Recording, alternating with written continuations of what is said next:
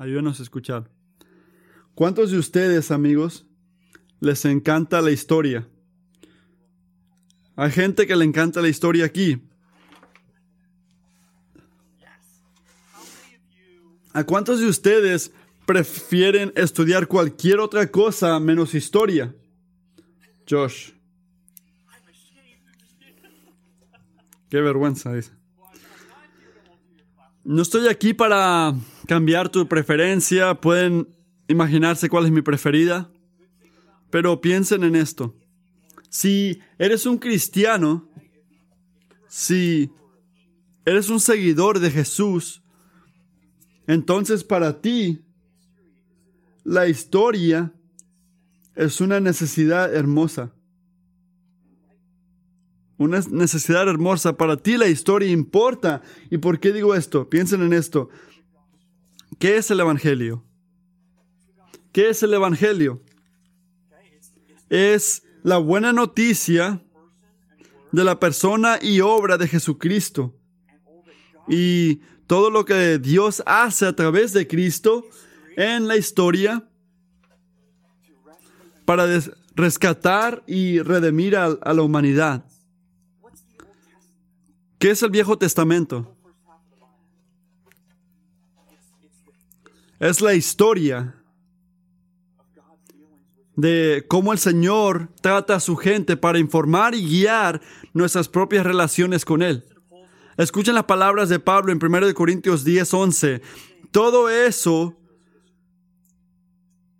le sucedió para servir de ejemplo y quedó escrito para advertencia nuestra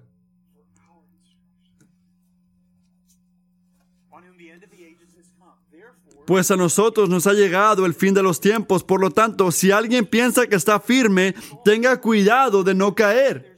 ¿Qué está diciendo Pablo? Que en una manera muy espiritual no hay nada nuevo bajo el sol.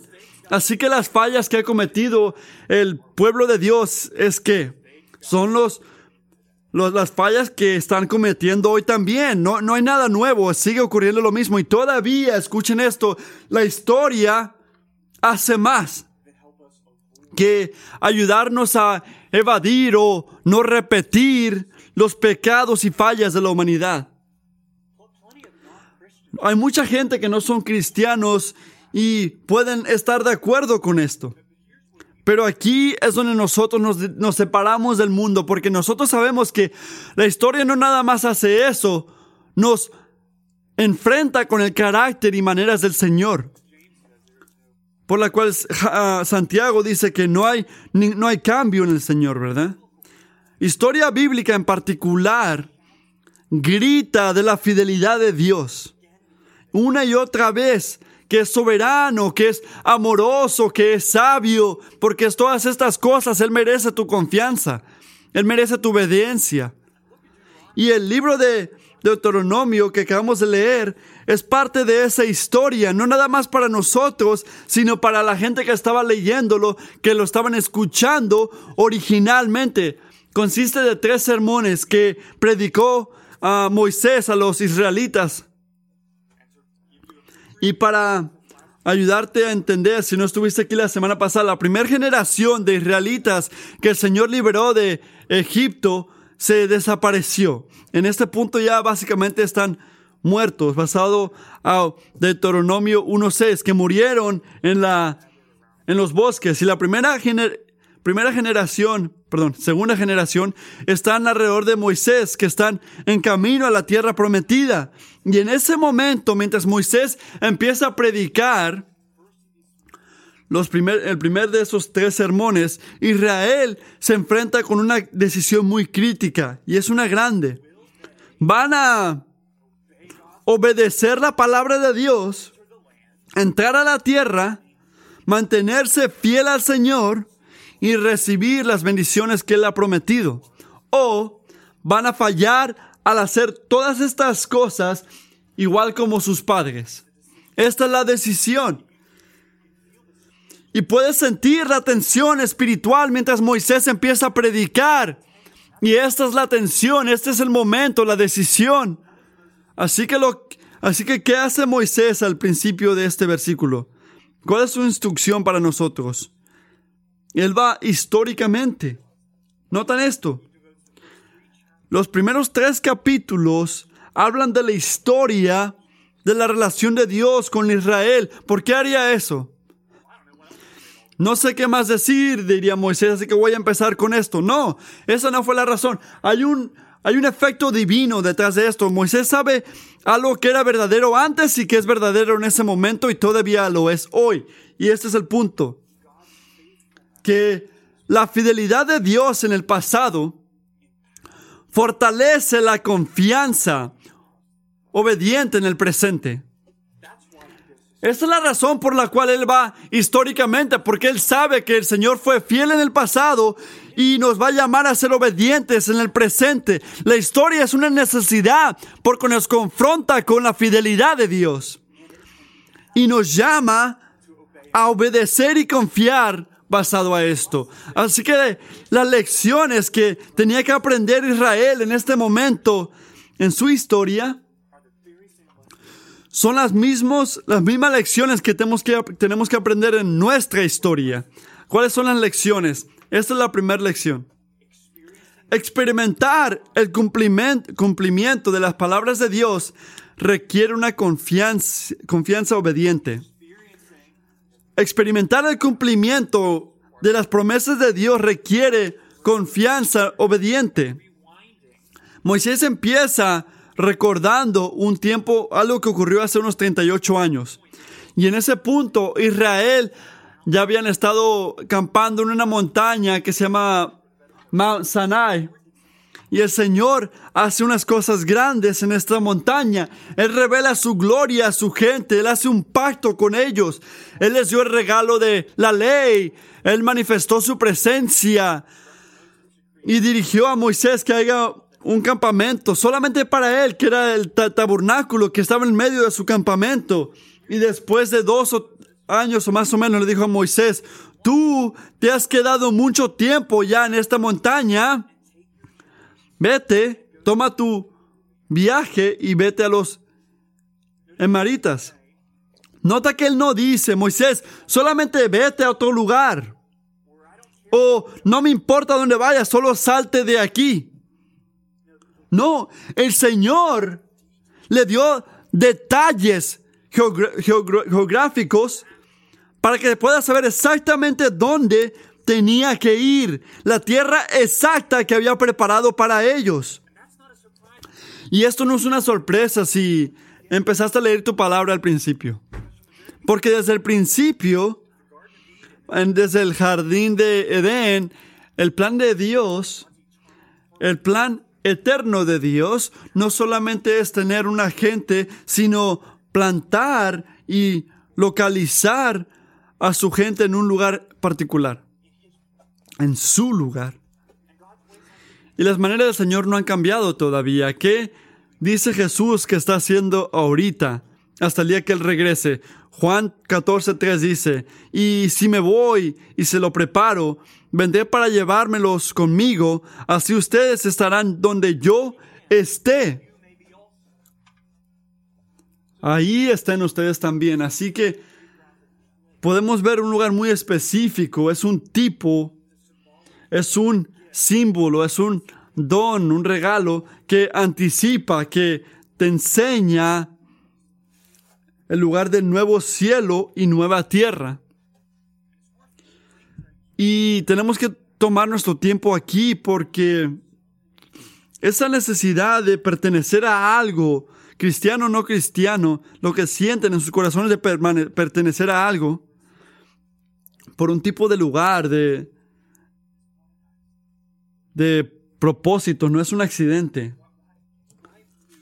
¿Por qué si estás en, negocio, ¿por qué los... ¿Por qué... ¿Por qué gente sin hogar se sienten tristes? Porque Dios nos llamó, nos hizo para necesitar un hogar, para querer un hogar. Es la razón por la cual una casa con paz es una gran bendición ayuda a tu alma. No solamente al cuerpo, a la alma. Por eso es que la membresía en una iglesia local es una gran bendición. Y piensen en esto. El Señor no dejó a Israel sin hogar. Y no te ha dejado a ti sin hogar, cristiano. Ni hoy, ni nunca. Él te añadió a su cuerpo. Él te puso en, te puso en su familia para ti. Para ti, para que tú, tú abandones la iglesia local, cristiano. Es decirle a Dios, prefiero dormir en mi carro. La iglesia no es un edificio. En otras palabras, es el lugar de un cristiano, es tu hogar, hermanos y hermanas, porque es el hogar de Dios. Este es su hogar. Como lo dijo Jesús en Mateo 18:20, porque donde están dos o tres reunidos en mi nombre, ahí estoy yo en medio de ellos. Cuando el Señor trae a su gente a sí mismo, siempre los guía a un lugar. Y en el punto de Israel, no fue cualquier tierra. Miren el versículo 8. Fue la tierra que el Señor le habría prometido a sus padres, Abraham, Isaac, Jacob, y a ellos y su descendencia después de ellos. Si no, si no sabe la historia, ¿qué le prometió el Señor a Abraham? En Génesis le dijo, en aquel día el Señor hizo un pacto con Abraham diciendo, a tu descendencia he dado esta tierra, desde el río de Egipto hasta el río grande, el río Eufrates. Y le hizo la misma promesa al hijo de Abraham, Isaac, a Jacob, en Génesis 28, 13. Dice, ah, el Señor estaba de pie junto y le decía, yo soy el Señor, el Dios de tu pueblo, Abraham y de tu padre Isaac. A ti y a tu descendencia les daré la tierra sobre la que estás acostado. Tenía una promesa que donde podían disfrutar el regalo de la bendición de, de la presencia de Dios. Esa es la promesa más bonita que le hace Dios a su gente en el Viejo Testamento. Es una promesa que cumplió en el libro de Joshua cuando guía a su gente a la tierra física de Canaán. Pero también es una promesa que, que ilustra, y quiero pensar esto con ustedes, la manera que el Señor trae o que cumple sus promesas en nuestras vidas. ¿Qué promete esto? Miren cuidadosamente el versículo 8 conmigo. Esto es importante para un cristiano. Dice, cuando se trata de la tierra, el Señor dice que se la va a dar a Israel o que Israel tiene que ir y tomar posesión de esa tierra. ¿Qué le dice? ¿Las da o la tienen que tomar? La respuesta es sí. Las dos cosas, las dos son verdaderas. La imagen de Dios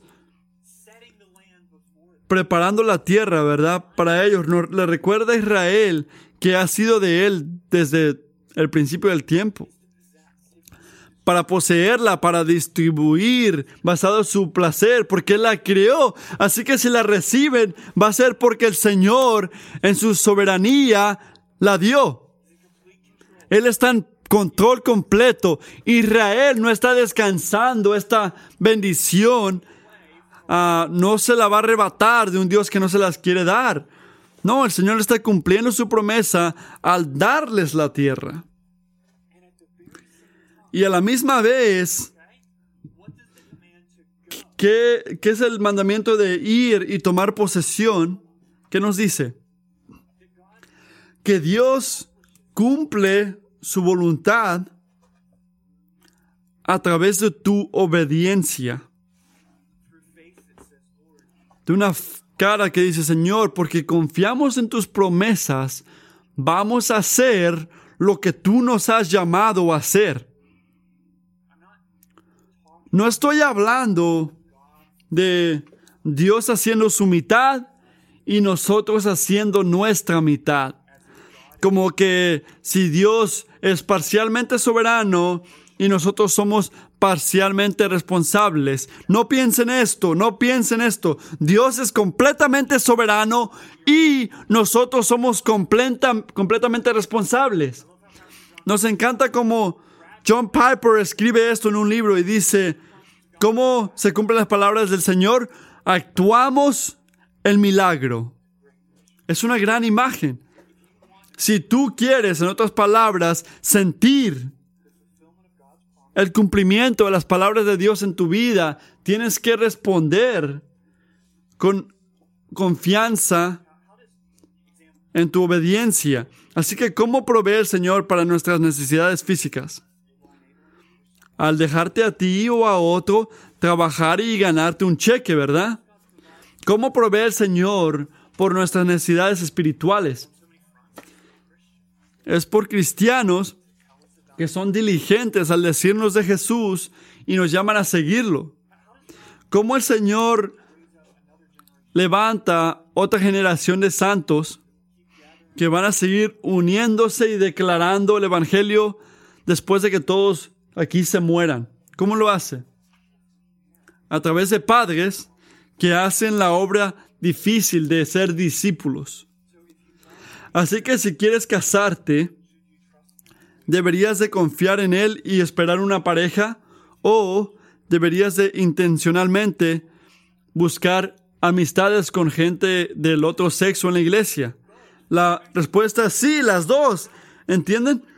Si quieres crecer cristiano en ser santo, ¿cómo se va, cómo va a ocurrir eso? ¿Vas a orar y despedirle al Señor que te dé un deseo un, sentimiento en tu corazón para arrepentirte, para darle la espalda al pecado y obedecer a Dios? Sí. Pero ¿sabes qué más hacemos? Nos sometemos a la palabra de Dios, aunque no queremos hacerlo a veces, confiando que mientras lo honramos con nuestras acciones, nuestros sentimientos van a seguir. La respuesta es sí, las dos cosas. Y este principio en el versículo 8 se mira durante toda la palabra con, y vemos que Dios hace esto con su gente. En Filipenses 2.12 dice, así que, amados míos, tal como siempre han obedecido, y luego dice, porque Dios es quien obra en ustedes, tanto el querer como el hacer, para su buena intención. Me encanta como Pablo dice en 1 de Timoteo, dice, porque por esto trabajamos y nos, nos esforzamos ¿Por qué hacemos esto? Porque hemos puesto nuestra esperanza en el Dios vivo, que es el Salvador de todos los hombres, especialmente de los creyentes. Así que este es el punto. No menosprecien la soberanía de Dios sin entender la importancia de tu obediencia y no, les, no le des un poder a tu obediencia como que si tú fueras Dios y no lo, y no lo es Dios. ¿Qué hacemos entonces? Confiamos sus promesas y obedecemos su palabra, porque Él puede cumplir sus palabras. Experimentar el cumplimiento de las promesas de Dios requiere algo y es confianza y obediente. Requiere obediencia. El segundo punto, todas nuestras necesidades presentes surgen en el contexto de la fidelidad de Dios. Al mirar el versículo 9, puede sentirse como que si tienes una manzana en una caja de naranjas. Recuerda, Señor, que hace 38 años el Señor nos llamó para ir a la tierra, así es como se ve. Israel, vamos. No, cuando tenemos que hablar del liderazgo y tenemos que hablar de esto, uno diría, Moisés, qué bonito, pero ahorita, ¿por qué no vamos a la tierra prometida primero? Parece que está fuera de lugar este, estos versículos. No, Moisés no se equivocó al escribir esto. Él está haciendo algo muy intencional. Él está ayudándole a Israel a obedecer a Dios al recordarles de otra promesa que ya había cumplido el Señor. ¿Y cuál es la promesa? La promesa de darles descendencia. Génesis 15 dice, el Señor lo llevó fuera y le dijo, ahora mira al cielo y cuenta las estrellas, si te es posible contarlas. Y añadió, así será tu descendencia. Y Abraham creyó en el Señor y él se lo reconoció por justicia. ¿No les encanta esa línea? Si te es posible contarlas. Estaba pensando en esto, qué gran imagen es esto de la grandeza de la bondad de Dios. Buena suerte, Abraham, contando las profundidades del amor que te tengo. Tomó 400 años para que el Señor cumpla esta promesa. Si no sabías esto. No porque Él es lento al cumplir, al cumplir sus promesas, sino porque Él es perfecto en sabiduría. Y no lo hizo en la manera que lo hubiéramos hecho nosotros. Lo hizo a través de generación tras generación tras generación de esclavitud en Israel. Éxodos 1.12 dice, pero cuanto más los oprimían, más se multiplicaban y más se extendían. Piensen en esto. Esto siempre, esta siempre ha sido la, la manera de Dios, ¿no? Siempre ha sido la manera de Dios. Él hace su mejor obra a través de lágrimas de sufrimiento. Así es la, cruz. Así que mientras Moisés está en la tierra de Moab, 38 años, 40 años después de esto, rodeado de israelitas, que nota mientras habla de la historia, él reconoce que este liderazgo que él notó hace unos 38 años, en un resultado directo de la fidelidad de Dios hacia ellos.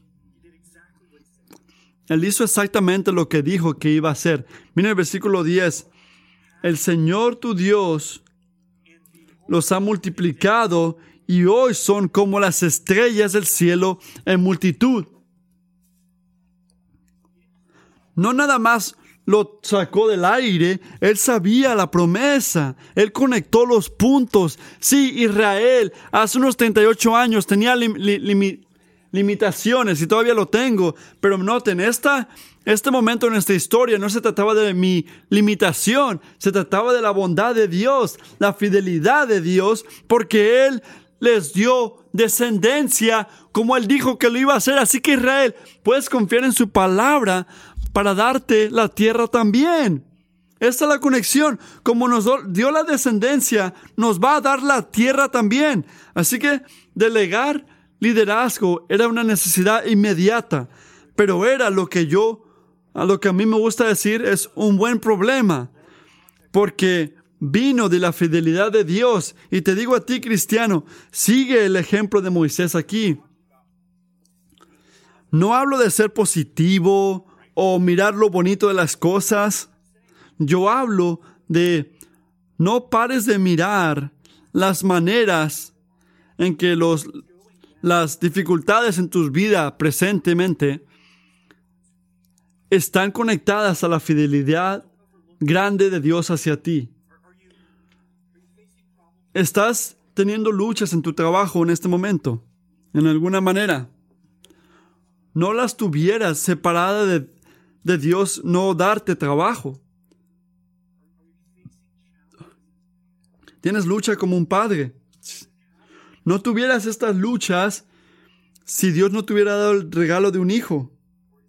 O es difícil para ti cuando un miembro de la iglesia de repente se va.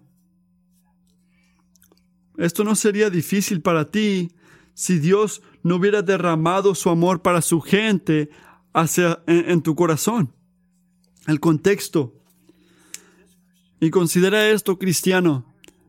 Toda la historia de tu vida está ocurriendo en el contexto de la fidelidad de Dios hacia ti en Cristo Jesús. Este es el contexto si respondes a la salvación que te da Dios al darle la espalda a tu pecado y, confiar en Jesús, puedes descansar en saber que la historia de Jesús es tu historia. Porque tu vida está atada a la de Él, así que tú también puedes levantarte ese día.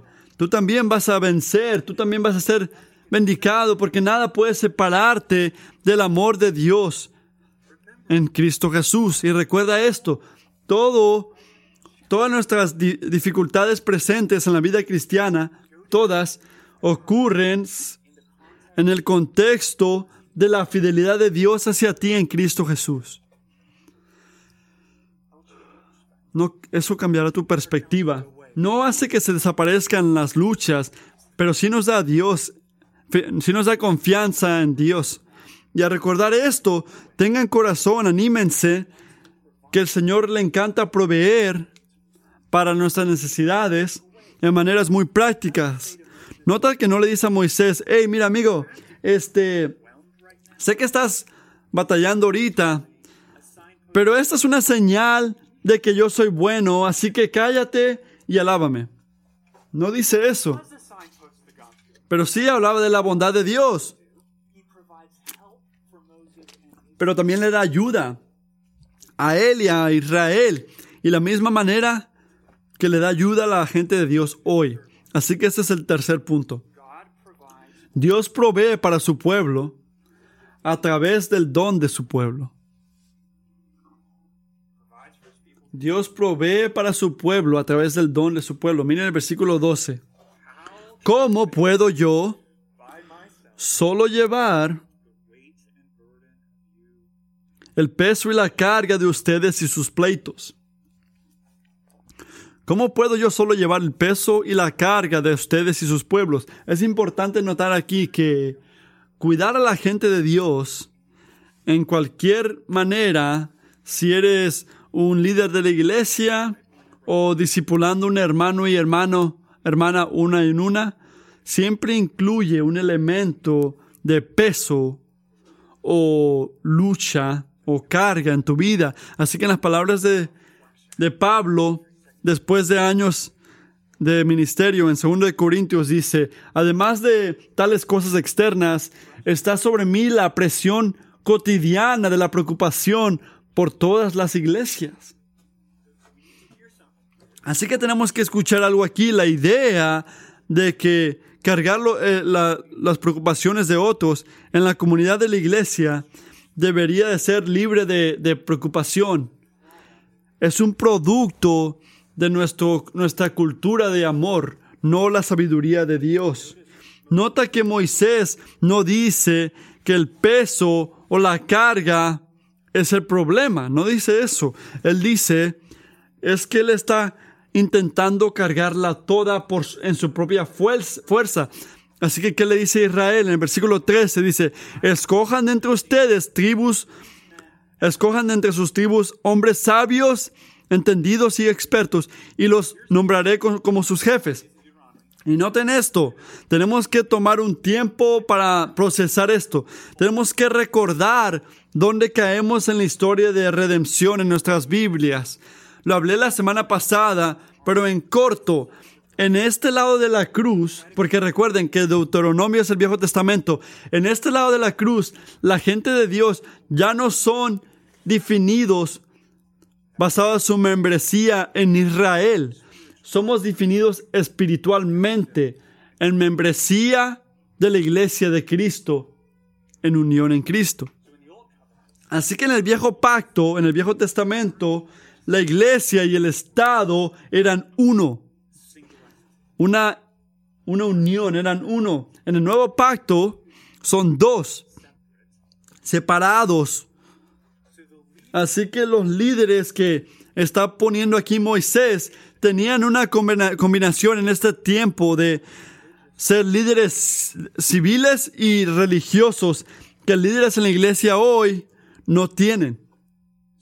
Así que no podemos mapear lo que estaba haciendo Moisés aquí directamente a esta iglesia, como que si, bueno, los nuevos líderes de Kingsway, vamos a separarnos en miles, cienes, cincuentas y diez, pero sí podemos decir, y tenemos que decir, qué principios bíblicos informan la manera en la que el Señor provee para su pueblo todo el tiempo.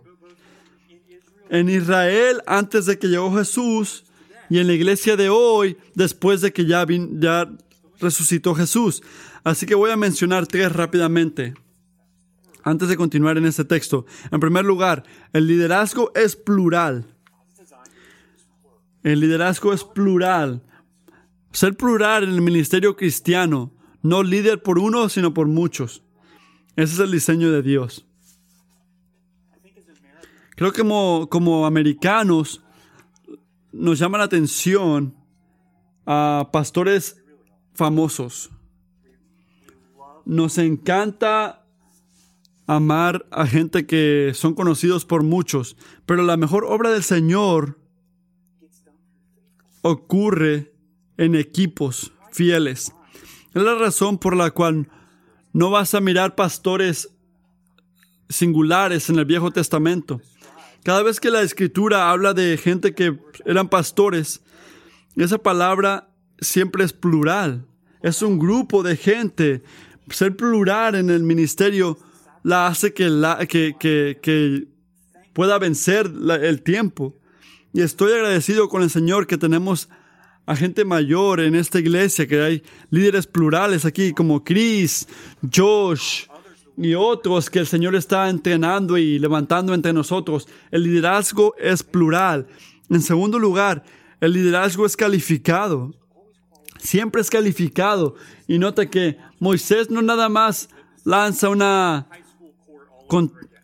una competencia de ser popular. No, él les llama a que todos los líderes que ah, marquen sean sabios, entendidos y expertos. Sabios, entendidos y expertos. Y el mismo principio que miramos en el nuevo eh, ah, pacto, en primero Timoteo, en Tito, podemos ver que hay un llamado de la manera que deben de comportarse los líderes. Así que tenemos que preguntar más de que este, esta persona tiene, tiene un don y decidir a quién le vamos a dar posiciones de liderazgo en la iglesia. Tenemos que evaluar su carácter, sus convicciones, sus entendimientos de la palabra de Dios, su habilidad de presentar la palabra de Dios, de aplicar la palabra de Dios en diferentes situaciones. Y este punto precisamente es el cual los líderes pastorales, no nada más como los de Moisés antes, sino ahorita también necesitamos que toda la gente de Dios estén involucradas. Así que piensen en esto. Basado en la autoridad que estableció Dios, Moisés hizo que él apuntó los líderes. El versículo 3 dice, escojan de entre ustedes, él este, él, los él dijo, yo los nombraré. En el 14, este, entonces ustedes me respondieron, bueno, es que se haga lo que has dicho. Así que tomen a los principales. Él, él, él los dirigió. Y hacemos lo mismo como iglesia ahorita. Cuando hacemos que los miembros escriban basado en un nuevo líder en la iglesia. Todos tenemos un rol, un llamado al asegurarnos que solamente la gente calificada nos guíe, que estén en posiciones de liderazgo en esta iglesia. El liderazgo es plural, calificado. El liderazgo es masculino. Y ahora voy a pisar algunos algunos pies, porque es importante verlo.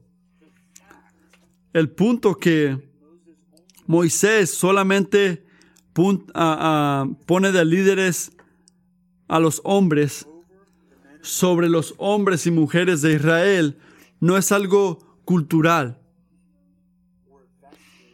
o algo de ser patriota. No. Es constante con el diseño de Dios desde Génesis 1 y 2. Antes de que el pecado dañara el mundo, Dios le dio el liderazgo a Adán con una responsabilidad de líder, no para dominar sobre Eva, sino para cuidarla, proveer para que ella pueda florecer en las responsabilidades que le dio Dios a ella como un ayudante. Y puedes ver ese principio en el nuevo pacto también.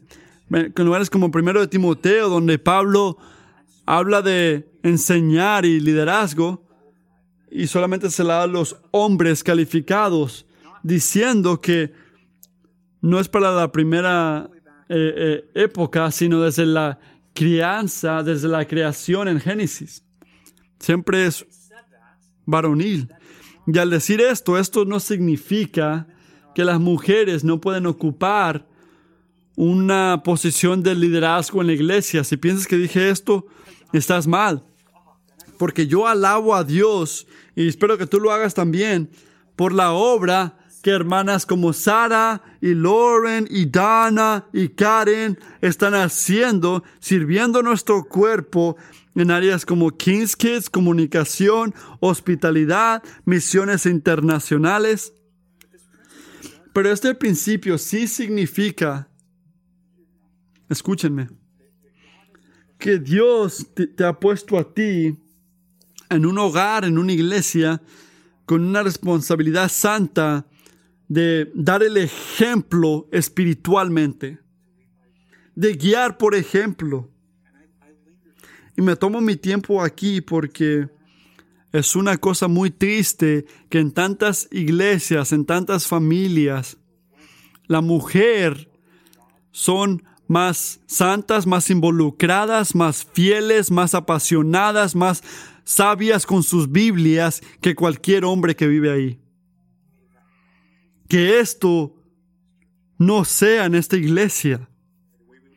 Que la manera que, somos guías en nuestras iglesias, en nuestras casas, guíen a nuestras mujeres para que florezcan. Estos principios son importantes. Pero no fallen al ver la foto grande. ¿Cuál es la foto grande aquí? Que la gente de Dios tenían una necesidad. Así que, ¿cómo proveó el Señor por esa necesidad? Él lo hizo a través de miembros de su propio cuerpo. Él le dio a su gente a través del regalo de su gente. Y lo mismo continúa en la iglesia hoy. Déjame darte un ejemplo de esto. Piensen cuidadosamente conmigo. Las guías que está dando Moisés en el versículo 16 y 17, lo que está diciendo aquí para dar este juicios justos. Se aplican para hombres y mujeres que están en nuestro oh, eh, ser parcial o, no temer al hombre o insistir en ser tratados iguales, proteger a los vulnerables, recordar la autoridad del Señor estás detrás de la tuya. Esos aplican para hombres y mujeres si trabajas en la ciencia. Sí, esto aplica en todo, ¿verdad?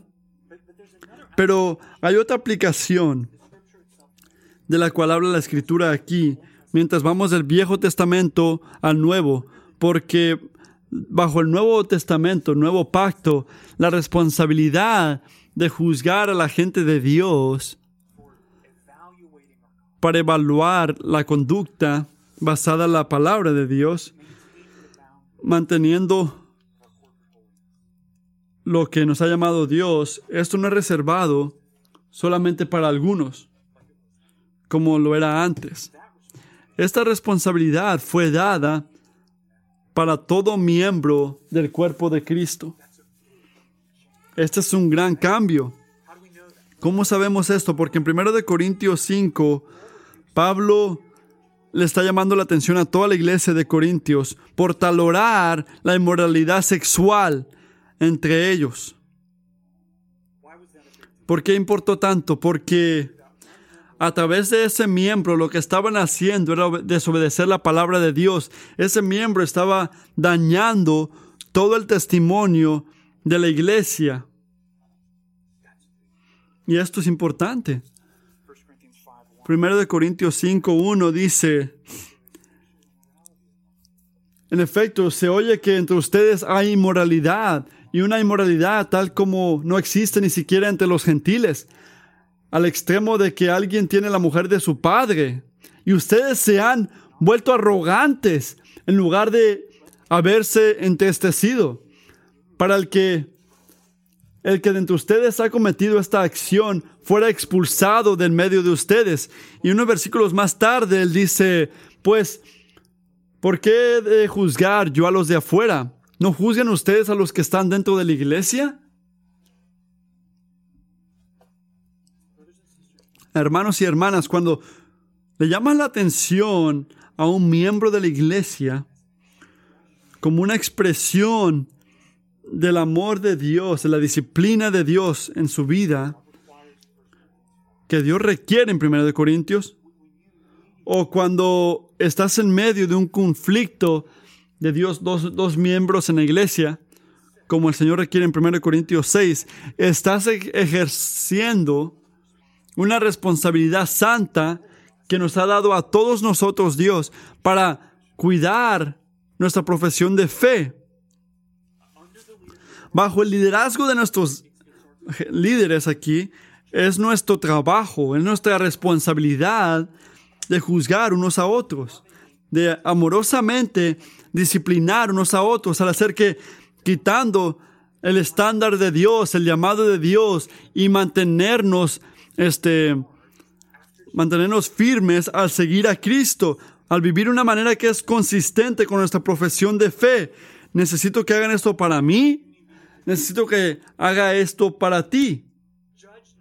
No juzgues para que no te juzguen, dicen. Esto no significa que Dios quiere que la iglesia se calle y no diga nada mientras un cristiano maneja el vehículo hacia una montaña y se tira. No, significa que no vamos a hablar en arrogancia, como si fuéramos la autoridad principal en sus vidas, pero humildemente vamos a guiarlos al juicio del Dios y al cual todos tenemos que rendir cuentas y con lágrimas en nuestros ojos le decimos a este hermano o hermana, amigo, amiga, no puedes vivir así. Si vas a seguir a Jesús, no puedes vivir así. Dios lo dice. Y al decir esta responsabilidad, todos tenemos que escuchar esta advertencia en el versículo 17. No solamente que la gente que trabaja en las cosas legales, Dice, no, no tendrán temor del hombre porque el juicio es de Dios. Dios sabe cuánto de, cuánto de nuestras fallas al confrontar unos a otros, corregir unos a otros, nuestra callar, nuestro callar, nuestro silencio, en verdad es temor del hombre escondiéndose detrás de no quiero ofenderlos o no quiero perder, perder esa amistad. Dios sabe esto. Así que si eres un miembro de la iglesia, si eres un padre, si eres un esposo, esposa, amiga, amigo, empleado, un líder, sea lo que sea, quiero llamarte a esto en la autoridad de Dios. No temas la opinión del hombre. No tengas favoritos. Teme al Señor. Témelo a Él. Preocúpate más por ofenderlo a Él que ofender al hombre. Habla la verdad en amor. Siempre. Tu llamado santo cristiano no es que mantengas a todos alegres, tu trabajo es ser un embajador para Dios y firmemente ser virtuoso, especialmente en la iglesia. Porque el Señor provee para su pueblo a través del don de su pueblo. Y ese regalo, ese don incluye los líderes que necesitamos. Tenemos que tomar nuestro tiempo aquí. Yo pienso, yo, yo agradezco a Dios y debemos agradecer a Dios por los líderes que ha levantado entre nosotros, por la gente mayor aquí, por los líderes de comunidad, por los ministerios, por todos, hombres y mujeres. Pero la provisión del Señor a nuestra iglesia últimamente incluye todo miembro de este cuerpo. Todo miembro de este cuerpo porque Dios nos llama a todos, no solamente a algunos, no nada más a los pastores, para mantener, para proteger, para cuidar la pureza de nuestro testimonio al, mundo. Nuestro pacto de la iglesia dice esto, nos animaremos, exhortaremos y amonestaremos diligentemente unos a otros con espíritu de mansedumbre y mansedumbre en nuestra batalla contra el pecado. Hay que hacer esto imparcialmente. Hay que hacer esto con valentía. Hay que hacer esto al hablarle a la gente basado al propósito de Dios, que lo vemos en su palabra. Me encanta en el versículo 18 como Moisés termina al decir, al decirle a toda la nación que alineen su vida basada al mandamiento de Dios. Y es lo que estamos haciendo cuando nos ayudamos unos a otros, cuando bíblicamente nos juzgamos unos a otros en nuestra cultura hemos puesto el juicio con, con, condenación, que ni lo queremos tocar, ¿verdad? Pero esto no es bíblico, porque es nuestro privilegio colectivamente mantenernos este, rectos y mantener la pureza corporal para cuando la gente mira a la iglesia puedan ver a, ver a Jesús. Hay muchas cosas que aprendemos desde el principio del, sermón de Moisés aquí. Este es el principio. Mientras va históricamente, sabemos que sentir la provisión de Dios requiere obediencia, que todas nuestras necesidades están en este contexto de la fidelidad de Dios y en medio de esas necesidades, necesidades Dios provee a través de su mismo pueblo, de su gente. Así que los, los llamo Kingsway, que el Señor la fidelidad del Señor en el, en el pasado, a su gente en el pasado, que esto nos ayude, nos dé la fortaleza para obedecerlo en el presente y en el futuro. Por eso es la razón que la historia no es opcional para el cristiano.